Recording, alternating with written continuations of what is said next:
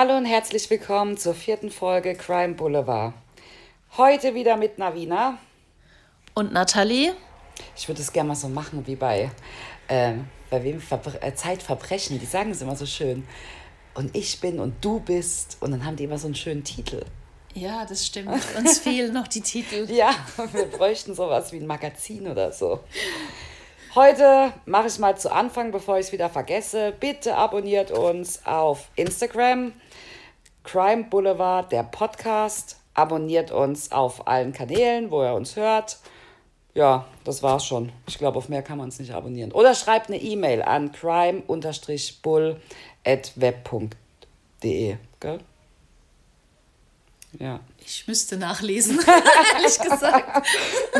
ja, ich glaube, das ist die E-Mail-Adresse.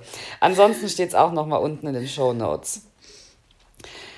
Heute, ähm, wir haben ja immer am Anfang stehen ja immer die Namen unserer Opfer, weil ich denke, das ist einfach, ich möchte nicht so die Täter in den Vordergrund stellen, sondern eigentlich geht es ja um die Opfer. Und heute haben wir das erste Mal einen männlichen Namen. Heute geht es nämlich um Alex Gill. Alex Gill ist aus Großbritannien und wurde geboren 1995 am 17. August. Er war ein Frühchen und hatte auch noch einen Zwillingsbruder, der heißt Luke. Die beiden waren dadurch, dass sie auch zu früh kamen, stark untergewichtig und mussten auch mehrere Operationen in diesem jungen Alter schon über sich ergehen lassen. Entwickelten sich danach aber ohne Probleme und er und sein Zwillingsbruder und er und sein Bruder wurden nach dieser schweren ersten Zeit Kindermodels für eine Lebensmittelkette in England. Ich weiß nicht genau, wie man die ausspricht. Das heißt ASDA. Ich glaube A-Star oder ASDA. Also auf jeden Fall eine Lebensmittelkette in England und die gehört wohl zu Walmart. Alex hatte eine ganz normale Kindheit, wuchs mit seinem Zwillingsbruder auf bei seinen Eltern und irgendwann kam er dann aufs College. Und 2012 lernte er dann auf dem College Jordan Worth kennen. Sie waren beide 16 Jahre alt. Jordan wurde 96 geboren, aber zu dem Zeitpunkt waren sie wohl beide 16. Und es war auch Alex seine erste Beziehung. Am Anfang war auch alles ganz normal und Alex erzählt auch, dass Jordan ihm total viel Aufmerksamkeit schenkte und sie waren auch wirklich eigentlich ein schönes Paar. Also Alex ist schlank, blond. Die Jordan hatte ein ganz zierliches Gesicht und äh, lange braune Haare. Ja, die hat auch so große Augen und sie sieht so ganz, eigentlich ganz unscheinbar. Und waren eigentlich ein ganz süßes Paar. Ja, so ganz mädchenhaft und er eigentlich auch so ähm, sehr jungenhaft für sein Alter, ja, normal. Und er war auch sportlich, Genau. Sportlich. Coach. Irgendwann kamen dann immer mal wieder so kleinere Beleidigungen von Jordan. So nach dem, ja, er ist dumm und er kann nichts und er ist nichts. Man muss dazu sagen, dass Jordan wirklich eine sehr gute Schülerin war. Sie hat auf ähm, Kunstlehramt studiert und sie war also, er hat mal gesagt in einem Interview, sie war eine sehr intelligente Frau im akademischen Sinne. Also die hatte super Noten und was die Noten anging, konnte er nicht mithalten. Aber was ja nicht heißt, dass er dumm ist. Aber sie hat es halt immer wieder ausgenutzt, um ihn damit zu demütigen. Mit der Familie wurde es dann auch schwierig, also mit Jordan und Alex Familie. Jordan kam wohl aus ganz normalen Verhältnissen, hatte aber nicht so viel Kontakt zu ihrer Familie und hatte jetzt auch nicht den größten Freundeskreis. Und dann gab es auch mal, dann sind sie mal nach London gefahren in ein Theater. Und da ist sie mit der Familie von Alex und Jordan ist einfach abgehauen. Also die war einfach dann erstmal weg. Und dann ist natürlich die große Panik ausgebrochen und jeder hat nach ihr gesucht und Riesendrama. Und irgendwann haben sie da dann in der Hotellobby wiedergefunden. Jetzt im Nachhinein weiß man halt auch, das waren einfach schon, das waren schon so Psychospielchen um die Leute in Angst und Schrecken zu versetzen und sich daran ja zu erfreuen. Sie wurde auch immer eifersüchtiger. Alex trennte sich dann letztendlich von Jordan. Daraufhin sagte Jordan ihm, dass sie schwanger sei und meldete sich dann aber ein Jahr nicht mehr bei ihm. 2014 bekam Alex Mutter dann eine Nachricht von Jordan, ob sie denn ihren Enkel TJ kennenlernen möchte. Sie hat zwar gesagt, dass sie schwanger ist, aber dadurch, dass dann überhaupt nichts mehr von ihr kam, wusste man auch gar nicht so genau, ob denn da jetzt überhaupt wirklich ein Kind unterwegs war oder nicht. Und natürlich wollte die Oma ihr Enkelkind kennenlernen und so kam dann halt auch wieder klar der Kontakt zwischen ähm, Jordan und Alex zustande und sie kamen dann auch wieder zusammen. Besser wurde die Beziehung dadurch leider nicht. Der Psychoterror begann erneut und wurde diesmal eigentlich nur noch schlimmer.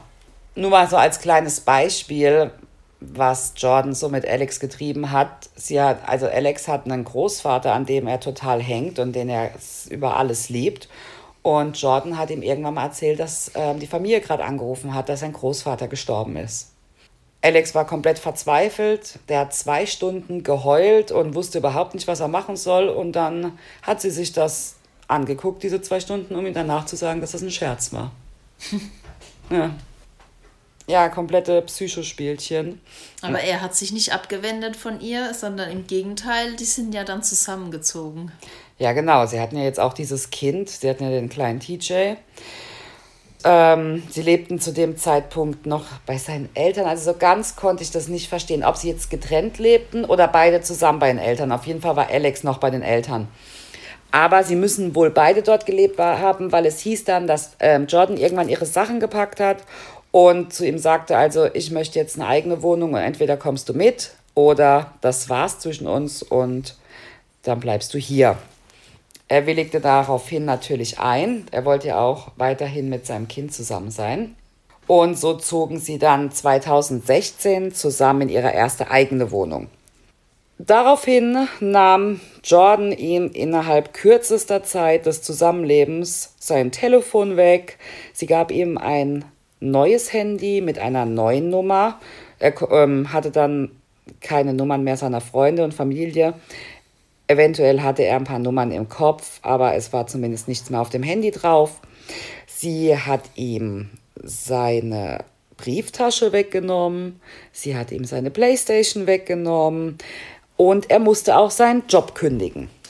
Also, also er hat das alles so hingenommen. Er hat sich da auch nicht großartig gewehrt dagegen, oder? Nee, mm -mm, er hat sich nicht wirklich gewehrt. Also sie hat ihn halt auch weiter immer gedemütigt und klein gehalten. Er ist nichts, er kann nichts. Und er wollte halt in der Nähe seines Kindes sein, was er immer. Mhm. Ich meine, wir haben ja auch Kinder. Das ist halt ein riesen Druckmittel. Also mit den Kindern wird man uns auch kriegen, ne? Ja, klar, vor allem wenn er das dann jeden Tag gesagt bekommt, ja. Vielleicht ja. hat er dann irgendwann selber dran geglaubt. Ja, Sie löschte seinen Facebook-Account und erstellte einen neuen auf seinen Namen. In diesem Account schickte sie dann seinen Freunden beleidigende Nachrichten. Ja, er wurde einfach komplett isoliert von der Außenwelt, von seinen Freunden, von der Familie. Sein einziger Job war, mit ihr zur Uni zu latschen und wieder zurück. Und ansonsten war er daheim. Also ich finde es faszinierend, dass sowas überhaupt möglich ist. Ja. Ja, dass da jemand so isoliert wird, komplett von allen. Ja, und dass da auch keiner irgendwie mal vorbeigeht. Aber ja. kommen wir ja später auch noch zu, der Punkt, dass die Opfer ja auch anfangen, ihre Täter zu beschützen und zu lügen. Also es ist ja gar nicht so leicht, an so jemanden ranzukommen, mhm. der in mhm. so einer Position ist. Jordan hatte die komplette Kontrolle über alle Finanzen plus den Lebensmittel.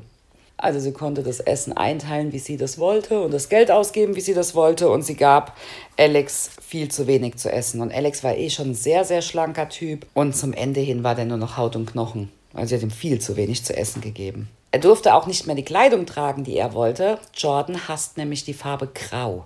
Grau ging gar nicht mehr. Frisur hat sie entschieden. Ja, also sie hat eigentlich alles komplett entschieden. Was? Also, er war wie eine Marionette. Ja, ja, der musste sich äh, die Schuhe, die sie wollte, also er konnte gar keine eigenen Entscheidungen mehr treffen. Und irgendwann, es hat sich halt alles so gesteigert. Irgendwann, irgendwann musste Alex dann auch auf dem Fußboden schlafen. Und nachts, wenn er dann am Schlafen war oder gerade am Einschlafen, hat sie eine Flasche genommen und hat ihn damit auf den Kopf geschlagen, teilweise bis er blutete. Einfach, manchmal einfach nur so und manchmal um ihn zu fragen, woran er denkt, ob er eventuell an eine andere Frau denkt. Oh nein, wie krass. Mhm. Schrecklich. Vor allem, wenn dir jemand mit einer Flasche auf den Kopf schlägt, dann denkst du wahrscheinlich dann gar nichts mehr groß. Oder irgendwann denkst du an nichts mehr. Acht Monate schlief Alex auf dem Boden, ohne Kissen und ohne Decke. Der hatte nur irgendwie, ja, so ein paar Klamotten, die er noch hatte, die konnte er, mit denen konnte er sich dann zudecken oder sie als Kopfkissen benutzen. Also er musste nicht von Anfang an auf dem Boden schlafen, aber die letzten acht Monate dieses Martyriums hat er auf dem, äh, schlief er auf dem Boden. Wie hat sie denn die Kinder behandelt oder das Kind? Ja, die Kinder hat sie wohl gut behandelt. Später, ich habe auch ähm, ein Interview von ihr gesehen bei der Polizei, also bei ihrer Polizeiaussage. Und sie erklärt dann so, ja, mein Sohn hat ja bei mir im Bett geschlafen. Deswegen musste Alex dann auf dem Boden mhm. schlafen. Und sie macht das in einer Art und Weise, ja, natürlich, es ist völlig okay, dass dein Kind bei dir im Bett schläft. Macht jeder. Aber deswegen muss nicht ein Mann wie ein Tier auf dem Boden schlafen, sondern dann leg ihn doch irgendwo auf eine Couch. Und das rechtfertigt immer noch nicht, dass du ihm eine Wasserflasche oder sonstiges auf den Kopf schlägst. Also sie hat das immer alles so gesagt, so ja, habe ich gemacht, aber ist doch eigentlich gar nichts dabei. Mein Sohn hat bei mir geschlafen. Regt mhm. richtig auf, wenn man sich das anguckt. Naja. Weil sie halt kein Schuldgefühl äh, hat, ne? In dem Moment eigentlich. Nö, sie, also, sie hat ja eine Erklärung für sich, eine logische Erklärung. Genau. Und dass dann halt mal so eine Flasche runterfällt, passiert halt mal, ne? Ja, ja genau. Was ich, an, was ich nicht sehen konnte, wie sie es erklärt hat, ähm, das habe ich in dem Interview nicht sehen können. Jordan kochte nämlich jeden Abend Wasser, um ihn dann mit nachts zu übergießen. Oh. Also kochendes Wasser. Und wenn das Wasser abkühlte, stellte sie es einfach nochmal auf, damit es mhm. immer kochend heiß ist. Und in einem Interview sagt Alex auch, er kann sich noch genau an den ersten Moment erinnern, als, als sie ihn das erste Mal damit verbrühte, dass er richtig wie in Zeitlupe dieses Wasser auf ihn mm. ja, fallen, plätschern gesehen hat. Mm, ja. Ja. Also sie lässt sich echt grausame Sachen einfallen. Ja, furchtbar. Total grausam. widerlich. Ja, ja, ist richtig. Also ist richtig sadistisch einfach. Ja könnte man das bezeichnen? Ich glaube, 5% seines Körpers haben Verbrennungen. Mhm. Also das ist auch nicht einmal passiert, das ist mehrmals passiert. Und Alex hat halt nachts auch richtig, der hatte Angst vorm Schlafengehen. Wenn er mhm. sich hingelegt hat, hat er entweder was über den Kopf gezogen bekommen oder wurde mit heißem Wasser übergossen. Unglaublich grausam. Naja, aber das war ihr natürlich auch noch nicht genug. Irgendwann schlug sie ihm mit Hammern auch ins Gesicht, auf den Kiefern oder eigentlich alles mit dem, was sie so fand. Sie hat ihm auch einen Zahn ausgeschlagen. Was ich ganz furchtbar fand, Alex meinte in einem Interview, irgendwann gewöhnt man sich an den Schmerz. Ja, so schlimm. Jordan wurde wieder schwanger. Also das hat noch funktioniert. Äh, das hat, das hat noch funktioniert. Ja, was ich auch richtig schlimm fand, aber da merkt man einfach auch, das ist ja ein systematisches äh, Niedermachen eines Menschen. Zwischendurch, er hat sie ja geliebt und zwischendurch gab es immer wieder diese Momente, in denen er meinte, haben sie zusammen gelacht und sie hatten Spaß mhm. zusammen. Also das muss man sich mal überlegen. Er sitzt da mit seinen Hammerverletzung, Flaschenverletzung, mhm. abgemagert und dann sitzt er mit ihr da und sie lachen zusammen und alles ist gut für ihn in diesem Moment. Er wollte ihr auch gefallen, er wollte mhm. auch alles richtig machen, aber er konnte nichts richtig machen. Das ist wie so eine abhängige Liebe. Ja. Also er, er, hat schon wahrscheinlich Gefühle gehabt für sie, große. Ja. Einerseits und, und andererseits. Auch das Kind zusammen, ja. Der Schmerz, die Misshandlungen und er ja. hat sich dann vielleicht an das geklammert, was die schönen Momente waren, dann, wo sie dann lachten und Spaß hatten. Ja, und ich glaube, dass man irgendwann, es kommt natürlich immer auf den jeweiligen Charakter an. Ich bin auch der Überzeugung, dass das nicht jedem passieren würde. Mhm. Weiß ich nicht genau. Aber ich kann mir schon vorstellen, dass man irgendwann vielleicht auch einfach an das glaubt, was einem immer gesagt wird, dass man mhm. eben nichts wert ist, dass man dumm ist und dass der andere wirklich über ihm steht. Oder schon am Anfang einfach zurückschlägt. Ja. Wenn man geschlagen wird. Das gibt es mit Sicherheit auch.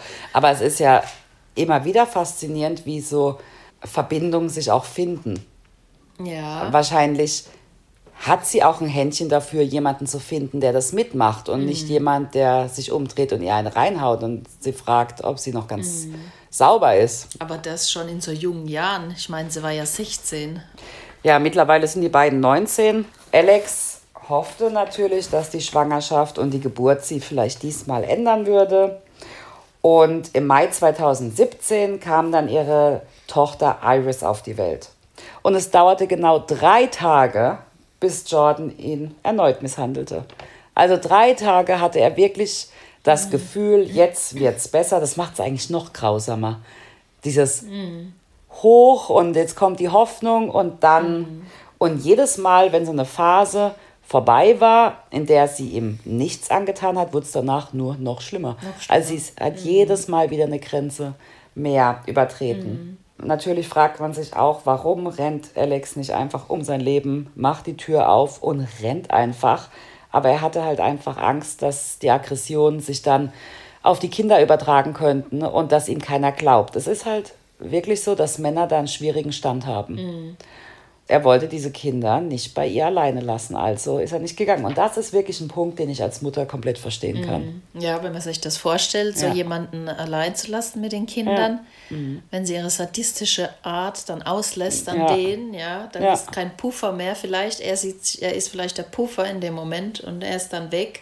Obwohl der Gedanke ja so falsch ist, weil eigentlich die Kinder kriegen das ja auch mit. Eigentlich ist es deine Verantwortung, da rauszukommen und mhm. alles möglich zu machen, um diese Kinder da rauszuholen. Aber die Angst, dass dir keiner glaubt und den Kindern was passiert, ist ganz schwierig. Also da muss ich sagen, das verstehe ich, weil dadurch, dass da Kinder involviert sind, das macht es halt nur noch schwieriger. Als Außenstehender können wir aber trotzdem sagen, jetzt ist irgendwann ein Punkt erreicht, jetzt ist das zweite Kind da und jetzt schnappe ich mir die Kinder und bin weg. Ja, sie war ja oft außer Haus. Also, ja, man denkt sich das so, ne? Man denkt sich das, aber er sagt auch, man kann es sich nicht vorstellen, wenn man nicht in dieser Situation mhm. war. Und das glaube ich auch. Das ist ja nichts, was von heute auf morgen auch passiert. Das ist ja ein Prozess, der reift. Also bei Alex und Jordan, das ging dann letztendlich über drei Jahre. Mhm. Eines Tages ging Jordan dann mit einem riesigen Messer auf ihn los und sie wollte ihm anscheinend ins Gesicht schneiden und er hat den Arm gehoben, hat ihn schützend vor sein Gesicht gehalten und sie schnitt ihm den Arm auf.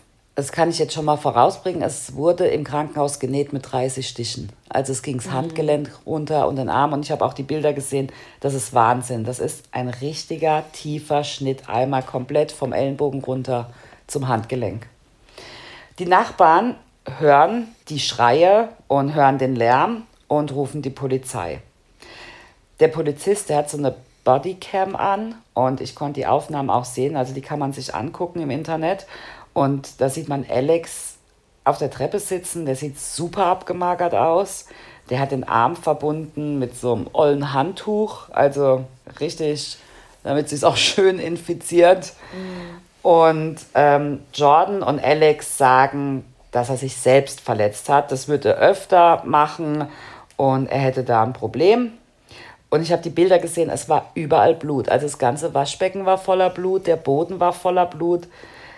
Und er wird dann ins Krankenhaus gebracht, wird mit den, wie gesagt, 30 Stichen genäht. Und danach gehen sie Arm in Arm auch wieder aus dem Krankenhaus zusammen raus und alles ist gut. Und der Polizist hat ihn schon auch so ein bisschen verdächtig gefragt, so bist du dir sicher, dass das so passiert ist, dass du dir selber mit diesem Riesenmesser, was hier liegt, selber den Arm aufgeschnitten hast? Und er, ja, ja. Und man sieht auch auf dieser Kamera, wie sie ihn noch fragt, ja, wann kommst du denn jetzt dann wieder und so. Und sie hat so das Kind auf dem Arm und ist total, ah ja, mhm. okay, ne? Aber bis dann auch bald. Ja, besorgt. Aber sie fragt schon ganz genau nach, ob er denn auch bald wiederkommt. Ja. Also die Sorge war wohl schon da, dass er irgendwie. Dass er sie verrät. Ja, mhm. genau. Ähm, eine Woche später kommt der gleiche Polizist, der eh schon einen Verdacht hatte, wieder, weil die Polizei, äh, weil die Nachbarn erneut die Polizei rufen wegen dem Lärm im Nachbarhaus. Diesmal fragt er Alex ganz konkret, ob er misshandelt wird. Und Alex sagt nichts. Also er sagt mhm. nein, wir haben uns einfach ganz normal gestritten und ähm, die Verletzung letzte Woche hatte ich mir selber zugefügt. Und dann nimmt er Polizist Alex mit ins Auto und sagt ihm, ich mache jetzt die Kamera aus und dann reden wir nochmal. Und das ist dann auch der Moment, in dem Alex dann auch erzählt, was wirklich bei ihm zu Hause vor sich geht. Ja, er wollte ihn so lange auf dem Revier festhalten, bis er ihm die Wahrheit gesagt hat. Genau. Und von daher hat er dann halt ausgepackt. Jordan wurde dann natürlich verhaftet Und da kam dann auch die Befragung, wo ich jetzt vorhin schon erzählt habe. Und sie sitzt da wirklich, also sie ist auch gar nicht so, dass sie irgendwie verklemmt da sitzt und die Arme zusammen ähm, irgendwie um den Körper presst oder irgendwie.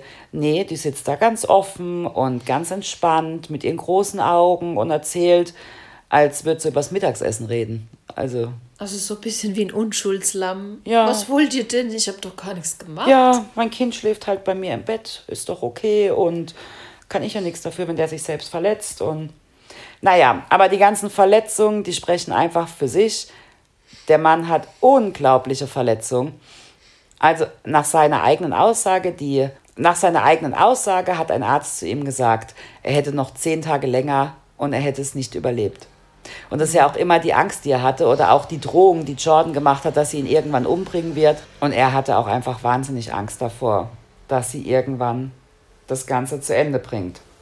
Aber was ich auch interessant finde, ist, ne, die, die Nachbarn, so habe ich es gelesen, die ähm, hatten ja die Polizei gerufen und die haben das ja vorher auch schon mitgekriegt, also dass da nicht schon früher was passiert ist.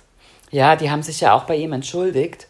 Die haben das gehört, aber die wussten, ich meine, sie haben ja wenigstens die Polizei gerufen. Wenn die nicht die Polizei gerufen hätten, würden wir wahrscheinlich jetzt erzählen, dass er gestorben ist. Mhm. Also ganz oft ist es ja so, dass niemand die Polizei ruft. Er hätte auch nichts gesagt sie, sie haben ein schlechtes Gewissen, dass sie ihn nicht einfach mal auch angesprochen haben und so. Aber er sagt auch, er hätte nichts gesagt. Mhm. Also eigentlich ja. haben sie das Beste gemacht, was sie haben machen, ja, was sie hätten tun können. Also es musste so weit kommen, eigentlich. Ja, ja. Jordan kam im April 2018 wegen häuslicher Gewalt vor Gericht und sie wurde als erste Frau in England deswegen auch verurteilt. Siebeneinhalb Jahre Gefängnis. Mhm. Also die zwei Kinder, TJ und Iris, die leben bei Alex. In seiner Freizeit trainiert er eine Football-Kindermannschaft und er setzt sich öffentlich für Männer ein, die Gewalt in der Partnerschaft erleben. Er möchte, dass der Fall Gehör findet und dass mehr Männer sich auch trauen, dass sich mehr Männer trauen, das zuzugeben. Das zuzugeben, genau. Dass sowas auch passieren kann oder dass es denen passiert ist. Ich meine, für ihn ist es ja schon ein sehr großer, mutiger Schritt, damit in die Öffentlichkeit zu gehen. Bei ja. allem, was er sich hat zufügen lassen. Ja, und vor allem haben Männer einfach auch immer noch dieses Stigma, dass sie als Weicheier und mhm. schwach bezeichnet werden, wenn sie sich sowas von einer Frau gefallen lassen. Und eigentlich muss man ja auch sagen, ist es irgendwo auch eine Form von Stärke, dass ein Mann, der vermeintlich eigentlich auch das Stärkere in der mhm. Beziehung ist, sich nicht zur Wehr setzt und deswegen die Frau verletzt. Aber trotzdem, man muss sich das auch nicht gefallen lassen, man muss gehen, wenn sowas ist, man muss das beenden. Aber er setzt sich dafür ein. Was mich total schockiert hat, 20 Prozent aller Opfer häuslicher Gewalt sind Männer und die Dunkelzahl ist wohl viel höher. Und da spielt natürlich psychische Gewalt, körperliche Gewalt, aber meistens fängt das an mit psychischer Gewalt und so wie das auch im umgekehrten Fall ist und geht dann immer weiter und endet dann halt auch in der körperlichen Gewalt. Und ich habe jetzt schon von vielen Fällen gehört, da ging es dann auch bis zum Tod. Jetzt in Deutschland oder in England? Ähm, ich habe jetzt mehrere Fälle aus Amerika. Es gibt einen amerikanischen Podcast, die behandeln den Fall Alex Skill auch. Die haben sich spezialisiert auf Fälle, in denen Frauen die Täter sind und Gewalt an Männern verüben. Mhm. Das sind zwei Podcasterinnen und der einen, ihr Bruder, hat sich suizidiert weil er in so einer mhm. Beziehung war. Mhm. Und deswegen haben sie beschlossen, dass sie diesen Podcast machen, einfach um auch mehr auf dieses Thema aufmerksam zu machen. Mhm.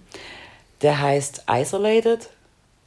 Ja. Und ist, wie gesagt, ein amerikanischer Podcast. Und ich war nämlich auf der Suche nach Informationen zu Alex und da kam ich auf diesen Podcast und die hatten ja, wie gesagt, auch eine Folge über ihn gemacht. Da kam ich auf eine Folge von einem Deutschen. Also dieser amerikanische Podcast hat über einen Deutschen Fall eine Folge gemacht und den kannte ich gar nicht, aber der scheint recht bekannt zu sein und zwar ist das Tammy Weißenberg. Der hat auch ein Buch über seine Geschichte geschrieben. Das heißt, jetzt weiß ich nicht, Darjeeling, wie heißt dieser Tee? Darjeeling?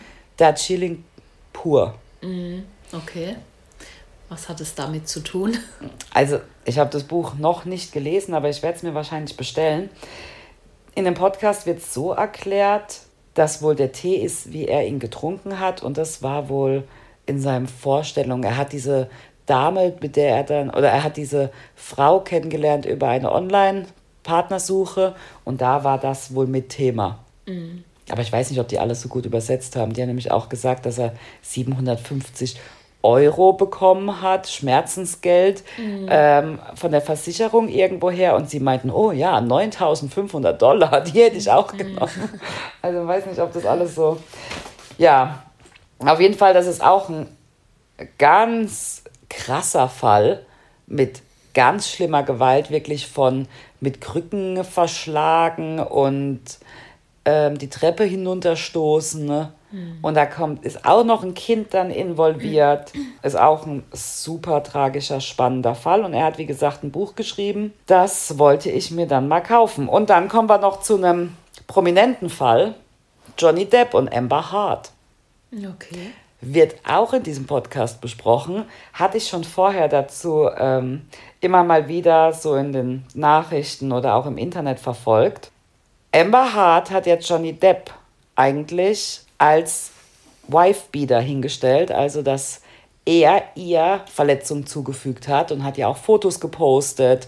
Und das war ja immer schon so ein bisschen komisch, weil seine Ex-Frau hat gesagt, das passt nicht zu ihm. Also alle, die eigentlich mit ihm mal zusammen waren, standen ihm ja immer zur Seite und haben gesagt, nee, also so kennen wir ihn nicht. Man weiß es nie, ob sich nicht jemand doch ändert, aber er hat dadurch ja seine, äh, seine Rolle als Captain Sparrow verloren. Er wurde öffentlich als Wifebeater bezeichnet, auch in Zeitungen. Und jetzt ist es aber so, Amber Hart war wohl die Gewalttätige in der Beziehung. Man hat ja immer diese Geschichte gehört, dass sie ihm ins Bett gekackt hat. Und ja, ja, ja. Okay. Also ich meine, das ist irgendwie lustig. Und sie hat ja immer gesagt, es wäre der Hund gewesen, aber es war wohl mhm. recht eindeutig, dass es nicht der Hund war, das war sie oder eine ihrer Freundinnen. Ähm, wo man sich noch dachte, so, okay, ja, Hollywood-Stars, die haben halt mhm. eh irgendwie einen an der Klatsche. Durchgeknallt. Ja, wenn das ihr Ausdruck ihres Inneren ist, irgendjemand ins Bett zu kacken, bitteschön. Aber ähm, es gibt jetzt mehrere Tonaufnahmen, die ich mir auch zum Teil angehört habe, ähm, aus Therapiesitzungen oder private Gespräche, wo ganz eindeutig wird, dass Amber Hart der gewalttätige mhm. Teil, ähm, der gewalttätige Part in dieser Beziehung ist. Was er ja auch immer gesagt hat, dass sie ihm Schmerzen zugefügt hat. Und es gibt ja auch Belege von ihm, dass er eine Fingerkuppe verloren hat in ihren Streit, oh. also bei einem ihrer Streitereien. Okay. Also die hat Vasen nach dem geschmissen und sonstiges. Und auch diese Gespräche, also ich konnte es mir irgendwann auch nicht mehr anhören, weil sie drehen sich wirklich im Kreis und sie ist unglaublich toxisch und manipulativ, was ich jetzt so von außen beurteilen kann. Und egal was er sagt, es wird ihm jedes Wort im Mund umgedreht und sie lügt und zwei Sekunden später weiß sie nichts mehr davon. Und es ist wirklich unangenehm und es war mir dann auch irgendwann fast zu privat, dass ich schon gar nicht mehr hören mhm. wollte. Moment. Amber Hart, es gibt eine Petition, äh, mit fast 280.000 Unterschriften, dass Amber Hart im Aquaman 2 nicht mehr mitspielen soll. Und es gibt den Hashtag Justice for Johnny Depp. Also es gibt genug, also es gibt jetzt wirklich viele Menschen, denen das wichtig ist, dass Johnny Depp da wieder hergestellt wird, mhm. sein Ruf wieder hergestellt wird. Amber Hart, das hat in Telefonaten sich auch über Depp lustig gemacht und er soll sich doch versuchen, sich neben so einer zierlichen Frau wie ihr als Opfer von häuslicher Gewalt mhm. ähm, hinzustellen, dass es ja lachhaft wäre und das kauft, kauft ihm eh keiner ab. Und dann hat sie gemeint, ja, auch in dem einen Telefonat, ja, ich habe dir mal eine reingehauen, also ich habe dich gehauen, nicht geschlagen. Und er meint so, ja, deine Hand war zu einer Faust. Ich weiß schon, was ein Schlag ist. Und dann meint sie, oh ja, klar, du weißt es, du hast ja schon so viel erlebt. Und also egal, was er sagt, es wird immer nur wahnsinnig unangenehm. Mm, ja, das gehört wahrscheinlich einfach dazu, ne? Dann. Ja. Dass er sich da rausredet und äh, ja, es klingt ja auch logisch, wenn man dann sie, sie sieht, ne? eine kleine zierliche Frau und er dann, ich meine, er ist auch nicht so groß, aber. Nee. Ja, ich finde sie auch nicht sympathisch. nee, mag sie nicht. Naja, an alle Amber Hart-Fans, sorry. Aber ich mag sie nicht. Ja, Ansonsten hast du mitgekriegt, Free Britney. Ähm, ja, habe ich mitgekriegt. Was sagst du? Ähm, was kann man da jetzt glauben?